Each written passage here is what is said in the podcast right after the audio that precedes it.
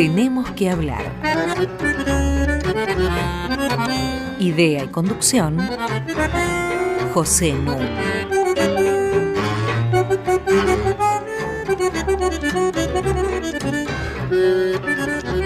Buenas noches, bienvenidos a este segundo programa de Tenemos que hablar.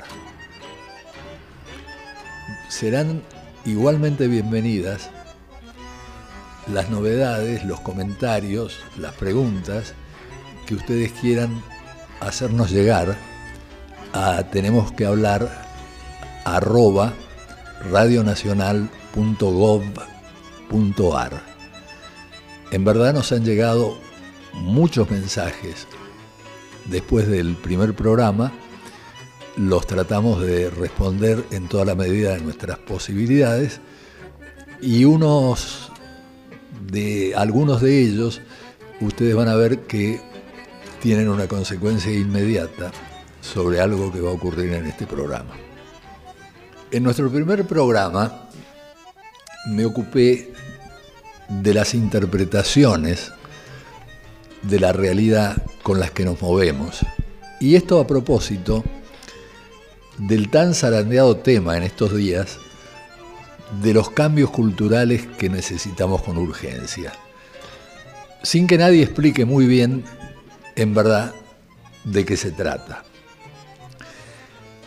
Yo decía que una cultura es un conjunto muy amplio, muy heterogéneo de interpretaciones de la realidad.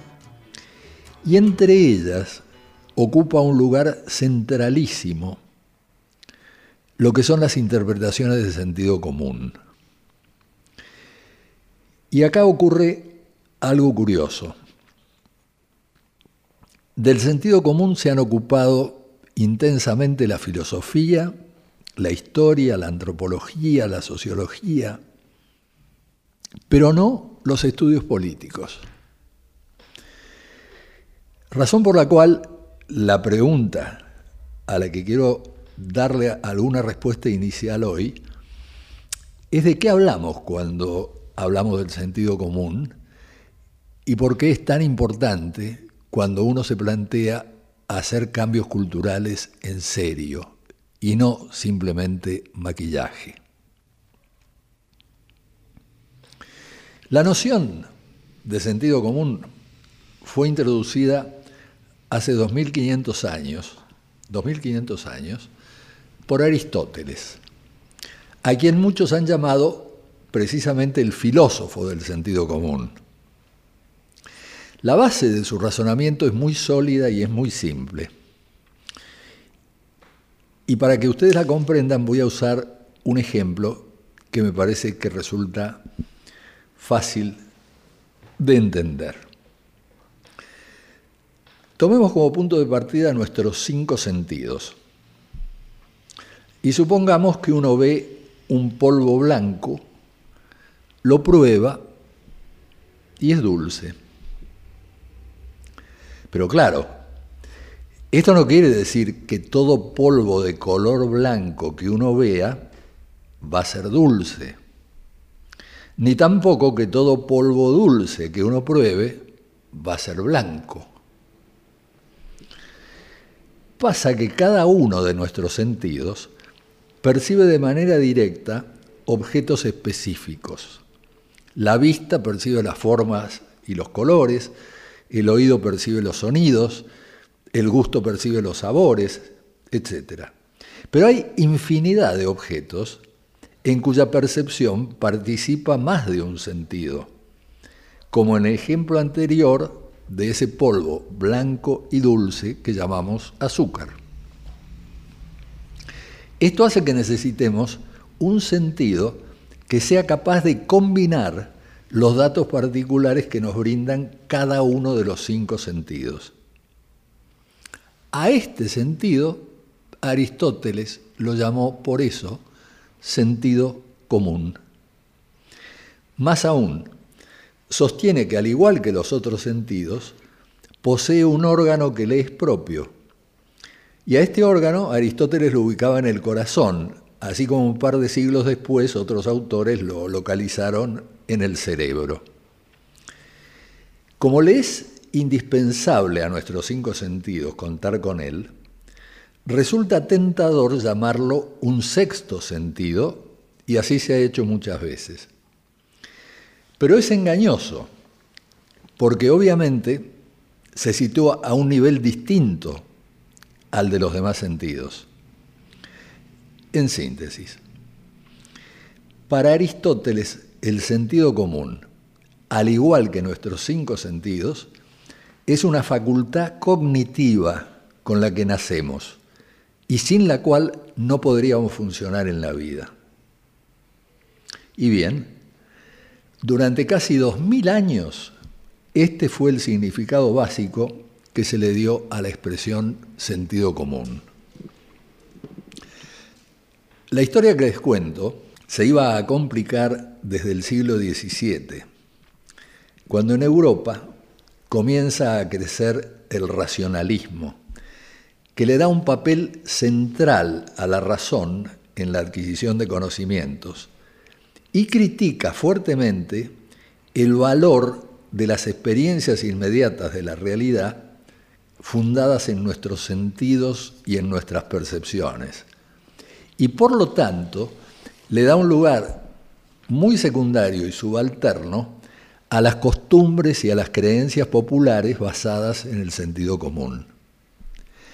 Tanto más que es la época en que se desarrollan las ciudades y que la gente culta empieza a tener que convivir con la gente de pueblo, de la que busca diferenciarse lo más posible.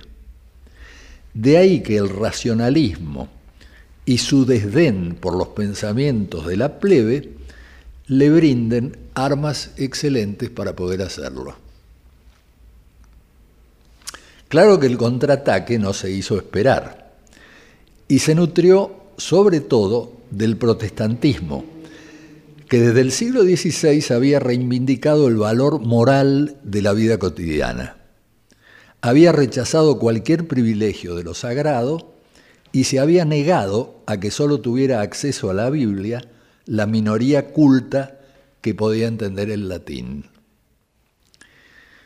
Por una de esas paradojas que son bastante frecuentes en la historia, un individuo tan intolerante como Lutero acabó abriéndole así el camino a una mayor tolerancia entre los sectores sociales.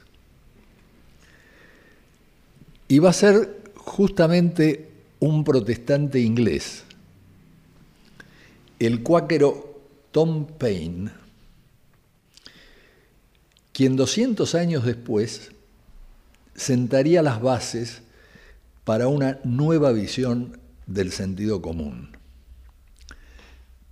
Eh, Tom Paine migró de Inglaterra a los Estados Unidos en 1774 sin un centavo y dos años después, en 1776, publicó en forma anónima un panfleto que tenía por título precisamente El sentido común. En poco tiempo llegó a vender 100.000 ejemplares y tuvo un enorme impacto en la declaración de la independencia de los Estados Unidos. ¿Por qué digo que el sentido común comienza a adquirir un nuevo significado? Porque Paine exhorta a sus lectores a abandonar ideas que les parecen tan naturales como la de que deben obedecer a un rey o que los hombres y las mujeres no son iguales. Peor todavía, que acepten que una pequeña isla como Inglaterra esté llamada por el destino a dominar a lo que él consideraba todo un continente. Es urgente que abandonen esos mitos, no se sostienen, deben adoptar la interpretación mucho más lógica que según él dicta el sentido común. Esto es, que los hombres y las mujeres son iguales, que el pueblo tiene que ser a la vez gobernante y gobernado, o sea que corresponde que se gobierne a sí mismo. Como ustedes advertirán, se puso así en marcha un cambio fundamental. La definición del sentido común como una facultad cognitiva es desplazada a un segundo lugar. Y ahora el sentido común empieza a aparecer cada vez más como una construcción social, como un conglomerado de interpretaciones cuyos contenidos varían según los lugares y las épocas. Más todavía, como una construcción social que se toma por dada y ni siquiera es reconocida como tal. De ahí su enorme poder.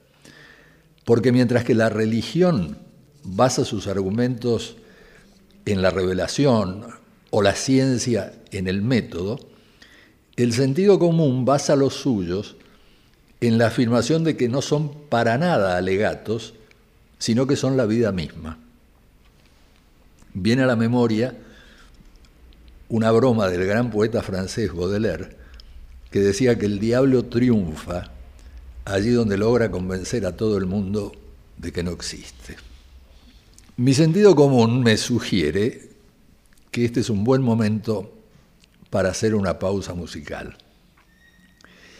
Y como les dije al comienzo, varios mensajes nos preguntaron por el tema de Piazzolla que elegimos como nuestra cortina musical y que no es tan conocido como en verdad se merece.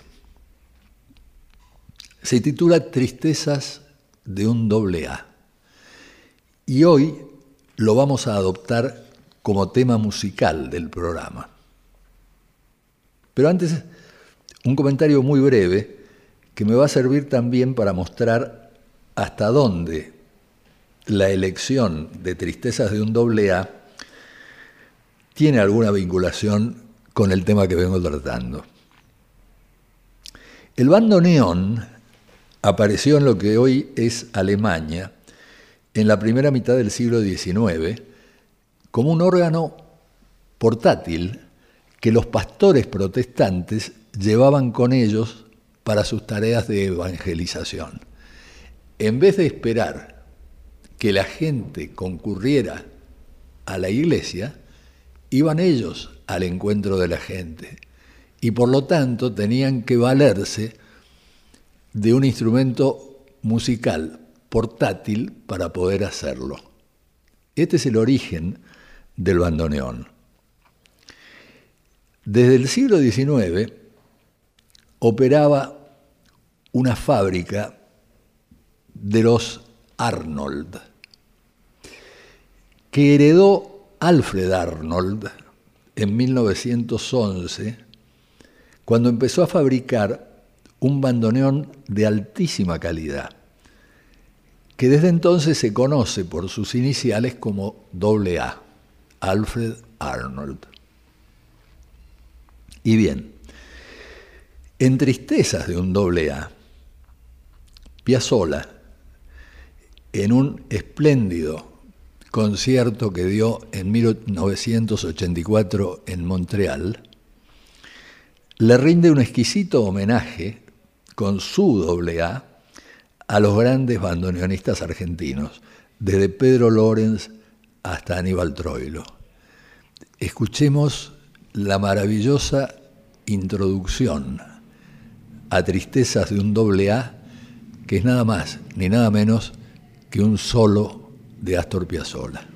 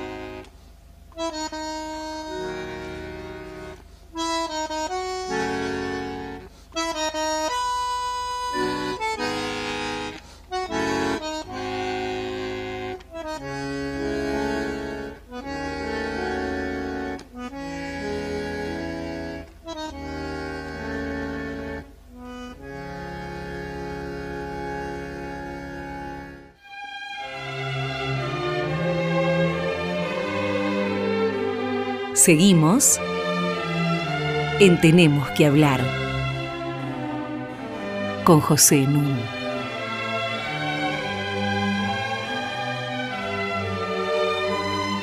Estamos en Radio Nacional Clásica. Antes de la pausa, había comenzado a ocuparme de un tema al que estoy convencido que no se le ha dado toda la importancia que merece en materia política.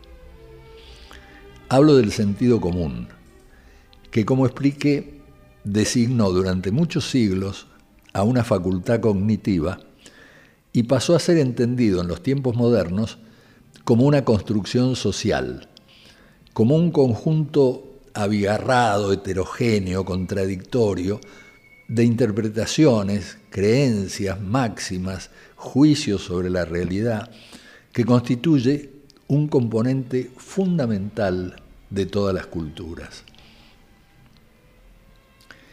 Este componente fundamental de todas las culturas, como marqué en la primera parte de este programa, tiene la característica de que se toma por dado. Y por eso son tan difíciles y costosos los cambios culturales si van en serio, porque tienen que actuar modificando el sentido común, transformándolo. Y para la mayoría de la gente las cosas son como son. Los políticos, por ejemplo, en su mayoría son personas que se profesionalizan en su trabajo de políticos, quieren perpetuarse en el poder y en lo posible hacer buen dinero. Y eso se toma por dado, eso parece una verdad de perogrullo. Eso forma parte del sentido común. Por eso hay pensadores contemporáneos, tan eminentes como el francés Pierre Bourdieu, que han sostenido que los cambios culturales, en serio, solo son posibles después de una guerra o de una revolución. Yo diría que ni tanto ni tampoco y según el lugar. Por ejemplo, a diferencia de lo que pasó después de la Segunda Guerra Mundial, luego de la Primera hubo países en los que muchos lo único que querían era volver a sus antiguas costumbres, no modificarlas. Y hoy somos testigos de la medida en que la revolución rusa, a pesar de ser una revolución, no logró modificar los hábitos mentales de buena parte de su sociedad.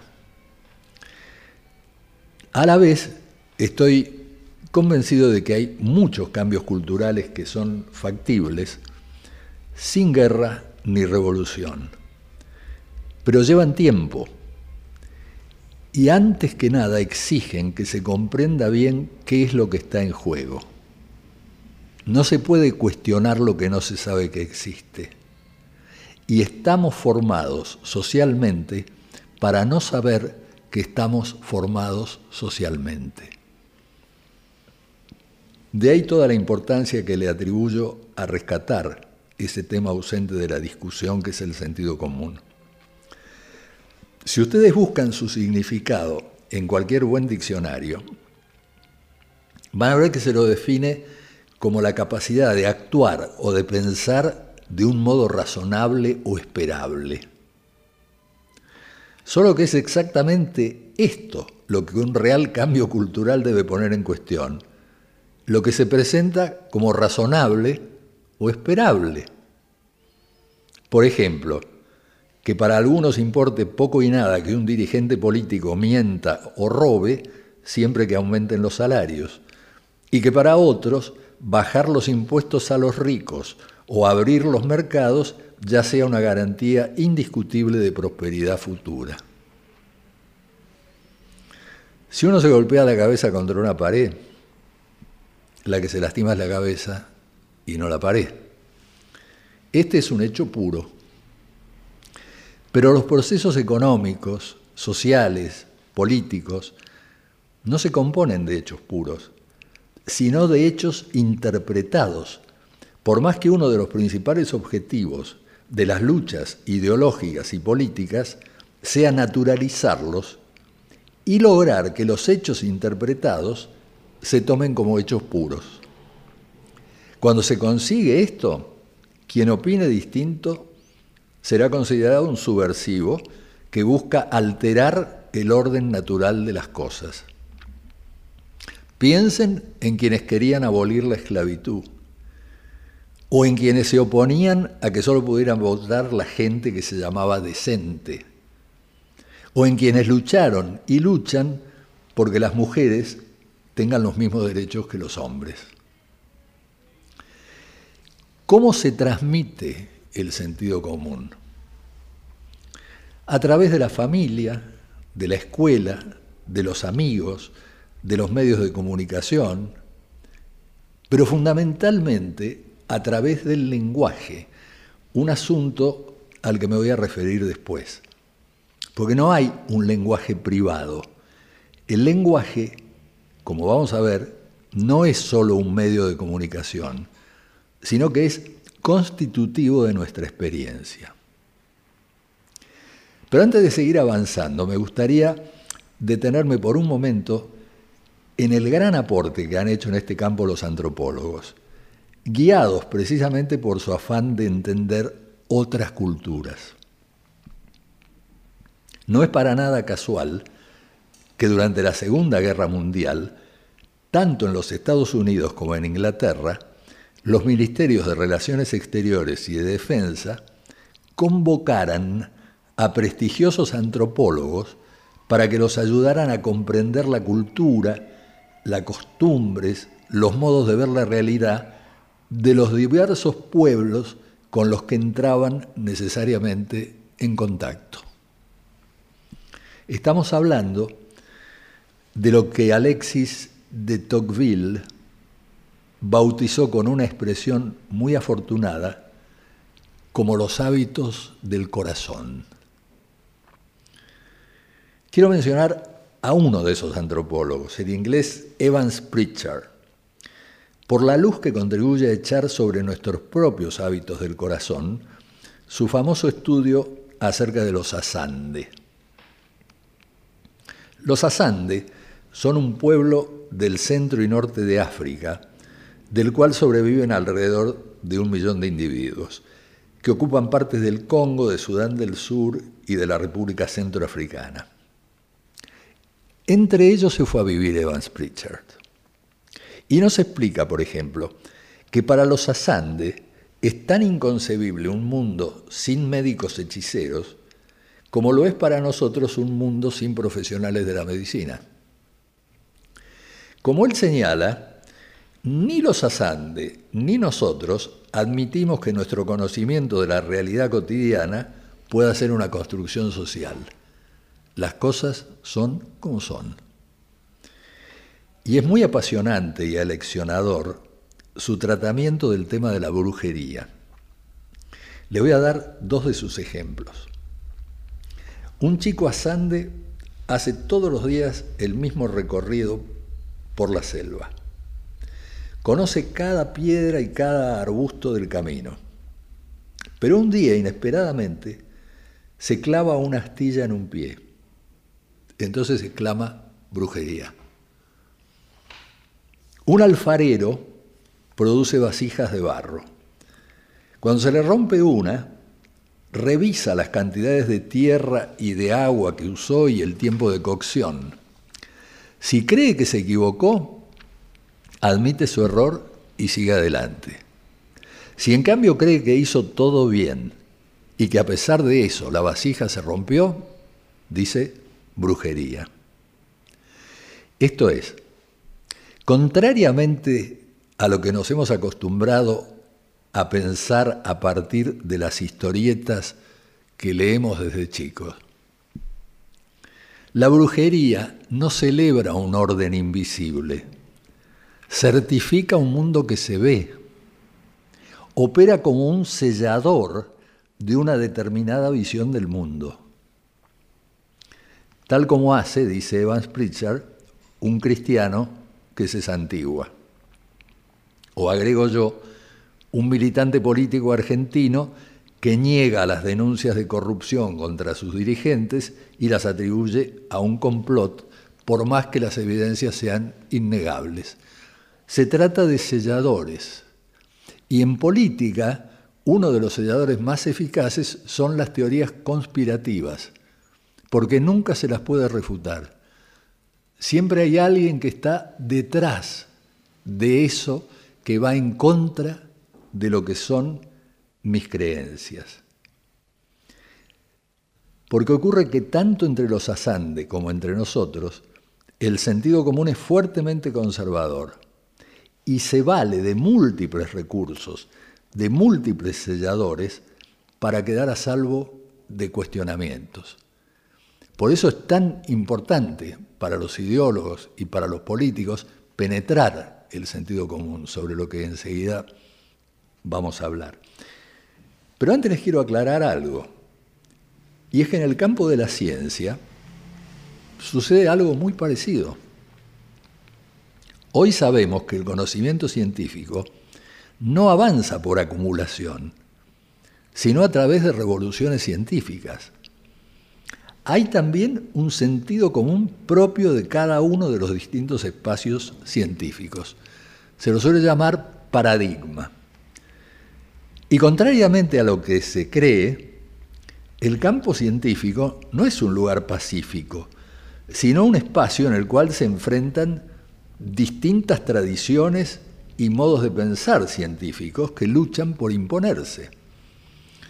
Cuando una de ellas, una de estas tradiciones, lo consigue, durante un tiempo muchos científicos dan por descontado su valor y basan en ese paradigma sus interpretaciones. Pero luego empiezan a aparecer fenómenos nuevos que no consiguen explicar. Al principio los relegan y suponen que ya va a llegar el momento en que van a poder dar cuenta de ellos. Pero pasa que las anomalías empiezan a multiplicarse para desconcierto de los estudiosos. Hasta que uno o más de los científicos o de las escuelas científicas se aparta del paradigma que usaba, del sentido común imperante en su campo, modifica las reglas del juego, normaliza lo que aparecía como anormal y genera nuevos marcos interpretativos capaces de dar cuenta de lo viejo y de lo nuevo.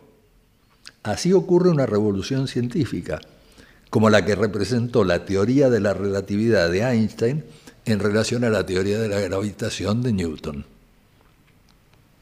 Por eso nos resultan extrañas dos cosas. La primera es la esperable resistencia al cambio de quienes fueron educados y tomaban por dado el paradigma anterior. La segunda, que como prueban tantos premios Nobel compartidos en física o en química, estas transformaciones pueden ocurrir al mismo tiempo en diferentes lugares, precisamente porque las anomalías de la física o de la química no tienen nacionalidad. Me gustaría aprovechar un poquito más esta escapada a lo que denominé el sentido común científico. Ante todo, para marcar una diferencia. En el terreno de la ciencia el triunfo de un nuevo paradigma puede llegar a ser bastante completo.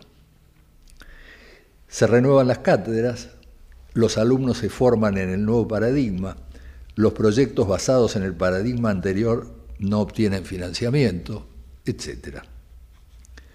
Esto no pasa con el sentido común que aplicamos a nuestras experiencias cotidianas. Lo dijo muy bien hace cinco siglos el filósofo inglés Francis Bacon. Nuestra mente no es como una pizarra en la que uno puede borrar todo lo escrito y escribir de nuevo. Por más que borremos, siempre vamos a estar escribiendo sobre lo ya escrito. Quiero señalar algo más.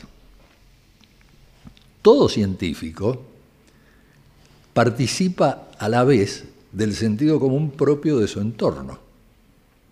Imaginemos un astrónomo que se despide a la mañana de su esposa y le dice, qué suerte que por fin salió el sol. ¿Quién mejor que él para saber que el sol no sale ni se pone? Pero en ese momento está hablando el lenguaje del sentido común y no de la ciencia. Del mismo modo que cuando llega a su observatorio, da por sentado que su mesa de trabajo no se va a caer o que sus libros y cuadernos van a estar donde los dejó. Todos conocimientos de sentido común que forman el contexto indispensable de su investigación. Hagamos una pausa y después trato de explicar cómo creo yo que esto ocurre. Sigamos disfrutando de Astor Piazzolla y su quinteto, interpretando Tristezas de un doble A.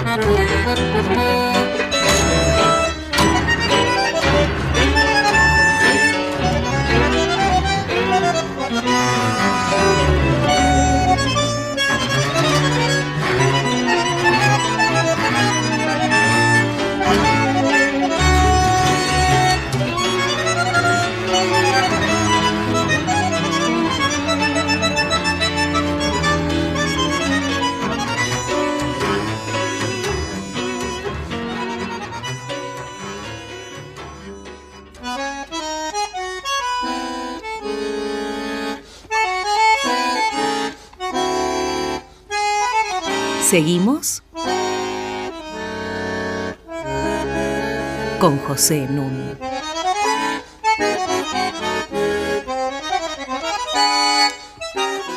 Seguimos en Radio Nacional Clásica y venía yo hablando de ese tema tan difícil y tan poco tratado en el campo de la política, que es el sentido común. Se trata de una noción, quiero aclararlo, de las que se denominan sensibilizadoras. Quiero decir, indican hacia dónde mirar, no lo que vamos a ver. Hay que ver en cada lugar, en cada estrato social, cómo se construye la realidad, cómo se la interpreta. Y en esto juega un papel, como dije, determinante el lenguaje. Y por supuesto que cuanto más pobre el lenguaje, más pobre también va a ser la percepción de la realidad cotidiana. Así como no hay una opinión pública, sino hay diversas opiniones públicas, no hay un sentido común, hay diversos sentidos comunes operando que varían según los estratos sociales. Y además, esta que ha sido llamada la filosofía de los no filósofos, varía generacionalmente, porque las experiencias cambian generacionalmente. Y de ahí los choques entre padres e hijos, especialmente cuando los hijos entran en la adolescencia y pretenden tener interpretaciones que les sean propias, que son las que van adquiriendo en otros ámbitos que ya no es el de la familia directa. Por eso decía yo que había que prestarle toda la atención que merece al problema del lenguaje. Porque no se trata solamente de un medio de comunicación, como muchos creen, sino que es constitutivo de la realidad en que vivimos. Los esquimales, por ejemplo, distinguen más de 30 tonos de blanco y al darles nombre les dan permanencia. De ahí que si nosotros los visitáramos y ellos nos enseñasen los nombres, aprenderíamos a distinguir los tonos. Hace tres o cuatro siglos nadie se sentía habitado por el inconsciente. Y por supuesto no había sociedades subdesarrolladas.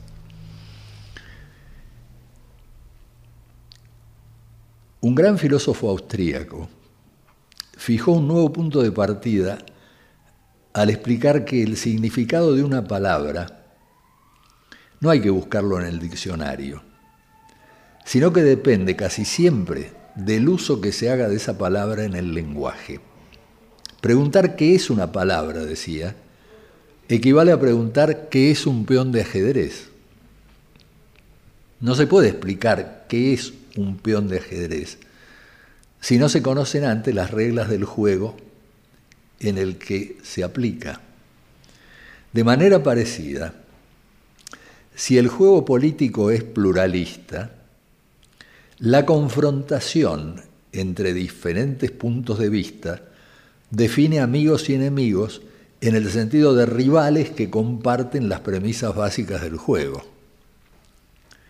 Si en cambio el juego político es duramente populista, la confrontación define amigos y enemigos en el sentido de adversarios en una guerra sin reglas comunes consensuadas.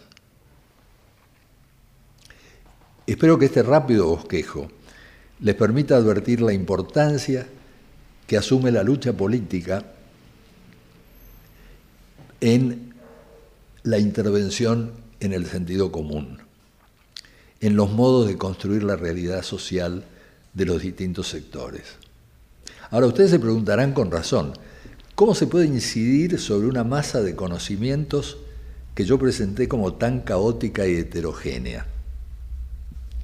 Bueno, es imprescindible distinguir entre esa masa, ese caudal de conocimientos que adquirimos casi desde que nacemos, y las prácticas de razonamiento de sentido común que seleccionan y movilizan ciertos elementos de ese caudal según sea el problema a resolver. Les doy un ejemplo muy fácil para ilustrarlo. Dos aforismos que tomamos por dados. Uno dice, al que madruga, Dios lo ayuda. El otro dice, no por mucho madrugar, se amanece más temprano. Contradictorio, ¿no es cierto? Pero cualquier persona sensata sabe cuándo debe utilizar uno u otro. Si tiene una cita de trabajo por la tarde, no va a presentarse por la mañana alegando que al que madruga Dios lo ayuda. Y si su cita de trabajo es por la mañana, no va a concurrir por la tarde argumentando que no por mucho madrugar se amanece más temprano. La lucha ideológica y política busca intervenir no sobre el caudal de conocimientos de sentido común, sino sobre las prácticas de razonamiento de sentido común que lo movilizan. Y busca intervenir para mantenerlas, para cambiarlas, o para dotarlas de nuevos elementos. Esto exige saber cuáles son las prácticas de razonamiento de sentido común que prevalecen entre determinados actores sociales sobre ciertos temas en ciertos momentos y en ciertos lugares.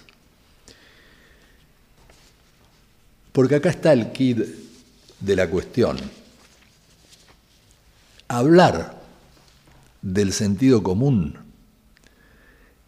en política es siempre hablar de la democracia. De esto nos vamos a ocupar en programas por venir. Pero es fundamental saberlo, porque la política no se basa en la libertad o en la justicia, es lo que las hace posible, a condición de que todos hablen, por eso tenemos que hablar, y de que se entiendan cuáles son los razonamientos de sentido común prevalecientes en cada sector social. Quisiera ilustrar con un ejemplo el modo en que se introducen nociones en la esfera del sentido común. En 1960, la revista Business Week introdujo la noción de tax haven, guarida fiscal. Haven, que se escribe H-A-V corta E-N, quiere decir eso, guarida de piratas.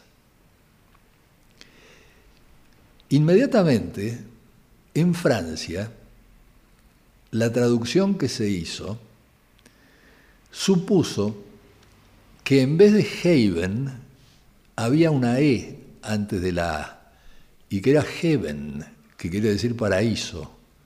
Y entonces los franceses empezaron a escribir paraíso fiscal. Ustedes dirán, ¿fue un error involuntario? No, no fue un error involuntario porque si no se hubiera corregido rápidamente. Se advirtió que una guarida fiscal es lo otro de la transparencia, de la legalidad, mientras que un paraíso fiscal es lo otro del infierno. Y por eso, en alemán, en italiano, en castellano, con mucho gusto se pasó a hablar, y se habla hasta hoy, de paraísos fiscales. En Estados Unidos se intentó corregir y volver al tema de paraísos fiscales en vez de guaridas fiscales, y no lo consiguieron. O sea, se siguen usando las dos expresiones. Una guarida fiscal está fuera del territorio de residencia del contribuyente y se alimenta de la ilusión, de la evasión de impuestos y del dinero producido por delitos. Es formidable cómo los lugares que operan como guaridas fiscales son un teatro de la honradez. No hay lugares mejor instalados, más sobrios, más serios eh, que los de un banco suizo o los de un banco inglés que se ocupa de estos menesteres. Tengan ustedes en cuenta una cosa. Una cuarta parte de los fondos privados nacionales que circulan en el mundo es dinero no declarado, que va a parar a guaridas fiscales. Desde mediados de los años 70, más de 5 mil millones de dólares salieron de esta manera de los países pobres, mucho más que toda la ayuda que se les dio. Se hizo un estudio sobre 23 países, incluida la Argentina, para determinar de dónde provenían los fondos eh, que iban a parar a las guaridas fiscales. Y se estableció un promedio, 3% proveniente de la corrupción política. Varía por países, en el nuestro es mucho más alto. Y además ya un 3% es una cifra enorme. Un 33% proviene del crimen organizado, lavado de dinero del narcotráfico, sobornos, secuestros, pero entre un 60 y un 65% proviene de particulares y grandes empresas. Y el argumento para defender esto ya lo dictó el estado de Delaware en Estados Unidos, que fue el estado que se convirtió en guarida fiscal en Estados Unidos. Su propaganda, nosotros lo podemos proteger de la política. El argumento usual es tengo que evadir y mandar la plata afuera porque no puedo correr los riesgos políticos que implica dejarla acá. Ahora, como el gasto público se financia precisamente con los impuestos, quien dice eso lo que está diciendo es que se hagan cargo del gasto público los que no están en condiciones de evadir. Por otra parte, hoy en día más del 60% del comercio mundial ocurre entre filiales de grandes corporaciones, que pueden, por lo tanto, regular los precios de origen y de destino como mejor les convenga. ¿Pueden creer ustedes que una firma que no voy a nombrar de Estados Unidos importó de la República Checa baldes plásticos a 972 dólares cada uno?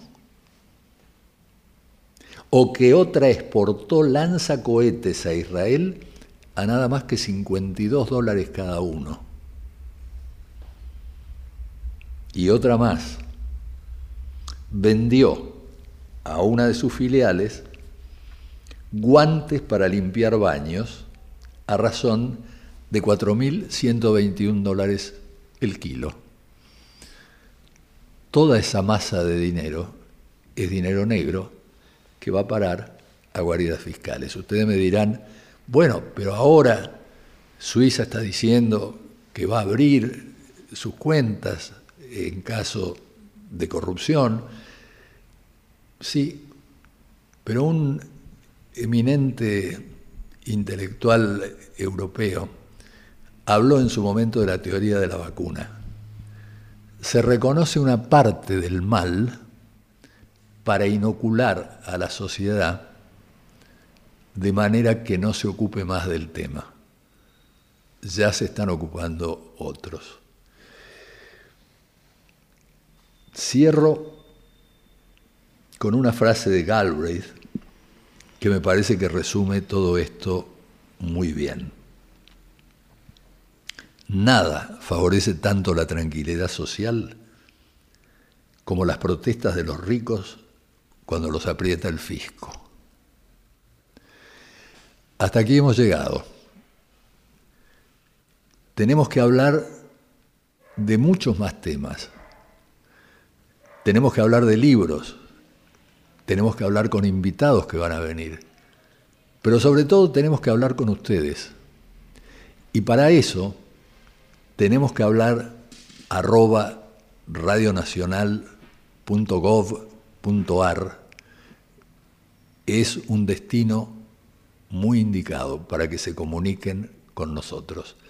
En próximos programas iremos dando más claves de comunicación, porque nos interesa muchísimo recibir observaciones, críticas, argumentos. Por hoy, lo que me queda es agradecer como siempre a la productora de este programa, que es Inés Gordon, y a Luciano Profili, el excelente operador técnico con el que contamos. Nos vamos a ir escuchando Tristezas de un doble A. Como decía Wimpy, que todo sea para bien.